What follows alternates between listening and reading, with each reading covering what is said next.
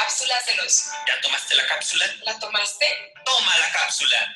Hola, soy María Richards y quiero compartir contigo este espacio para platicar acerca de los asuntos cotidianos de la vida, cuestionar todo lo que sabemos y descubrir el poder oculto que hay en aquello que no vemos, pero que sin duda determina nuestro día a día. Cápsulas de luz. Buenos días, tardes o noches, dependiendo de la hora en que me escuchen. Estoy muy feliz de seguir compartiendo este espacio con ustedes. Este es el segundo episodio de las cápsulas de luz, que tienen como objetivo pasar de la teoría a la práctica.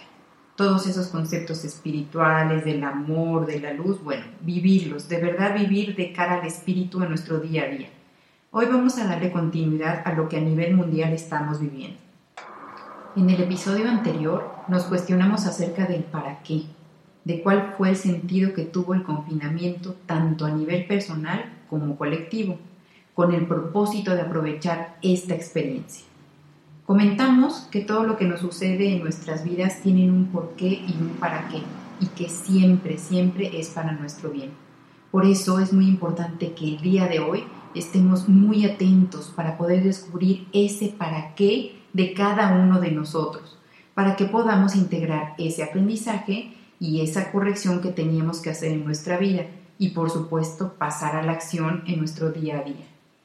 Bien, todo este tiempo nos dio la oportunidad de observar cómo estábamos. Fue como una amplificación de nuestra vida para que viéramos en dónde estábamos parados, el ritmo de vida que llevábamos, cuáles eran nuestras prioridades, si vivíamos únicamente de cara a la materia, es decir, que vivíamos hacia afuera, en la distracción, en el consumo, la imagen, en el poder, que pudiéramos identificar lo que es realmente trascendental en nuestra vida y aquello que no tiene valor.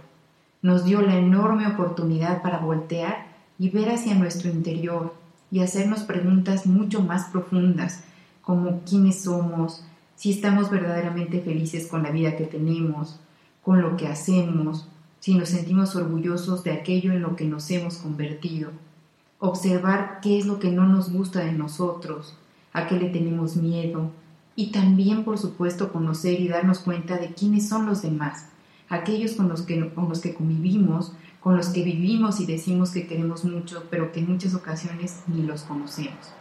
¿Para qué están en nuestras vidas?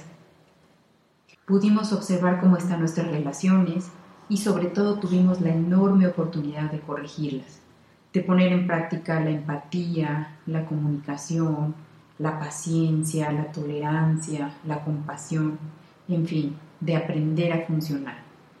También tuvimos un impacto económico, lo que nos invitó a cuidar y darle valor a lo que tenemos, a reconsiderar el esquema de endeudamiento que nos ofrecen los bancos, de los pagos sin intereses, Tuvimos la oportunidad de integrar nuevos hábitos saludables en cuanto a nuestra actividad física, nuestra forma de alimentación. Tuvimos la oportunidad de rectificar nuestros hábitos de consumo, poniendo como prioridad la conciencia planetaria por encima de nuestro deseo de satisfacción inmediata y de ser prácticos. En fin, tuvimos la oportunidad de crecer y de vivir desde otra conciencia. Y bien, llegó el momento de la verdad se están abriendo poco a poco las puertas para regresar a la, entre comillas, nueva normalidad. Estamos frente al examen, porque igual que en la vida diaria sucede, nunca vamos a saber si aprendimos a multiplicar hasta que en el examen nos piden que resolvamos la multiplicación.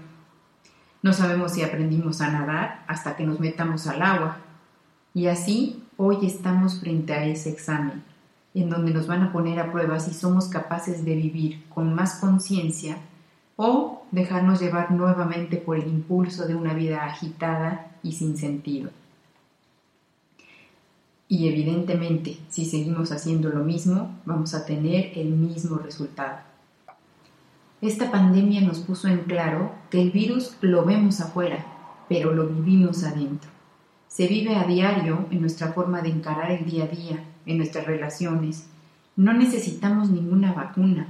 La vacuna verdaderamente somos cada uno de nosotros y se manifiesta en cada una de nuestras elecciones.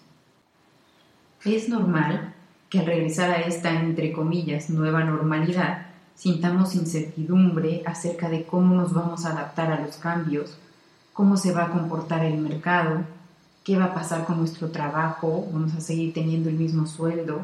¿Qué va a pasar con nuestros negocios? ¿Cuál va a ser el impacto económico y social que se va a vivir en la sociedad? ¿Aumentará la inseguridad? ¿Qué pasará con los precios? ¿Qué va a pasar con la moneda? ¿Es verdad que va a haber guerra? ¿Es verdad que se va a acabar el mundo? También es normal que sintamos miedo al rebrote, a ser contagiados. Todo eso es comprensible y nada de eso lo podemos controlar. Pero si hoy ya sabemos que todo esto se generó como resultado de nuestra forma distraída y egoísta de vivir, lo único que de verdad podemos hacer y aportar es poner en práctica todo lo que aprendimos y dar testimonio de eso desde nuestra forma de pensar, de hablar y por supuesto de actuar.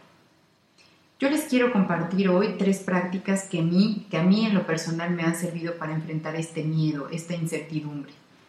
La primera es mantenerme en el presente. A la mente le encanta jugar con escenarios de lo que va a pasar y normalmente son escenarios de miedo. Yo personalmente he llegado a sentir miedo y ansiedad cuando se acerca el día de pagar rentas, nóminas, proveedores, porque mi mente hace cuentas y me dice que que con esas ventas no voy a poder cubrir esos gastos. Eso me mete en una espiral de angustia, depresión. Sin embargo, callo a mi mente y le digo, tranquila, voy a tomar acción cuando llegue el momento. Si hay dinero, pues procedo y hago el pago. Y si no hay dinero, bueno, seguramente lo resolveré o lo enfrentaré diciendo no tengo dinero para pagar. Esa posición me regresa al presente, al aquí y a la hora y entonces me hago cargo de lo que tengo enfrente de mí, de lo que la vida me pide que encare en este momento. Me ocupo de las cosas aunque yo las califique como triviales, como hacer la comida, recoger la recámara, hacer el súper, dar una sesión de terapia, etcétera, cada quien lo que la vida le vaya pidiendo en ese momento. Y entonces observo cómo ese sentimiento de angustia desaparece. Y además mi mente entra en otra sintonía Salgo del sentimiento de angustia y miedo y entro en la aceptación y la confianza en la vida. Y entonces desde esa, desde esa sintonía observo curiosamente cómo llega el momento y hemos tenido recursos para cubrir con todo lo que necesitamos. Porque me meto en la sintonía de la confianza, de la aceptación. La segunda práctica es hacerme cargo de mis pensamientos. Es observar cada tanto qué es lo que estoy pensando. Y me doy cuenta de que mi mente siempre está en actividad, incluso cuando estoy dormida. Y si la dejo suelta, está enfocada en aquello que entre comillas me falta. Está haciendo historias, interpretando, juzgando, criticando, fabricando escenarios, quejándose. Cuando me doy cuenta de eso, cambio mi atención y me enfoco aquí y ahora, pero agradeciendo lo que tengo, lo que sí tengo en este momento, qué es lo que realmente tengo, qué es lo trascendental, qué es lo que aprecio. Entonces eso cambia también mi energía y hace que me sienta agradecida y la verdad es que feliz de tener la oportunidad de estar viva. Y la tercera práctica es poner en práctica la confianza en la vida. El miedo como emoción, si no me paraliza, puede ser algo muy útil, porque me invita a moverme, a hacerme responsable, a tomar acción. Si tengo miedo al contagio, pues tomo las medidas preventivas necesarias. Si tengo miedo a la quiebra económica, hago lo que está en mis manos para conservar los negocios. En fin, pongo lo mejor de mí en lo que a mí me corresponda, pero lo suelto. Lo hago sin expectativas, porque cuando me detengo y veo que todos los eventos desagradables que he vivido con el tiempo finalmente pasaron, porque nada en esta vida es para siempre. A veces el, sufrimiento permanece, pero porque yo me resisto. Pero finalmente, a pesar de mí y de mi resistencia, pues los eventos pasan, terminan. Y además todos esos eventos me dejaron una enseñanza. Partiendo de esta premisa, observando cómo la vida se mueve, puedo pararme con confianza frente a la vida y decirle, vida, me uno a ti, acepto lo que venga porque sé que es lo mejor para mí y para todos los que me rodean. Pero ojo, no, desde la postura de resignación, sino desde la aceptación y la confianza de que esto también va a pasar y si aprovecho la oportunidad que tengo enfrente de mí, podré crecer y será siempre para mi bien. Y bueno amigos, hasta aquí el segundo episodio, invitándolos a que de verdad pasemos a la acción, que recojamos todos los aprendizajes que nos ha dejado esta pandemia, que no regresemos a la normalidad porque no, no queremos más de lo mismo. Los invito a que de verdad seamos la semilla de este cambio.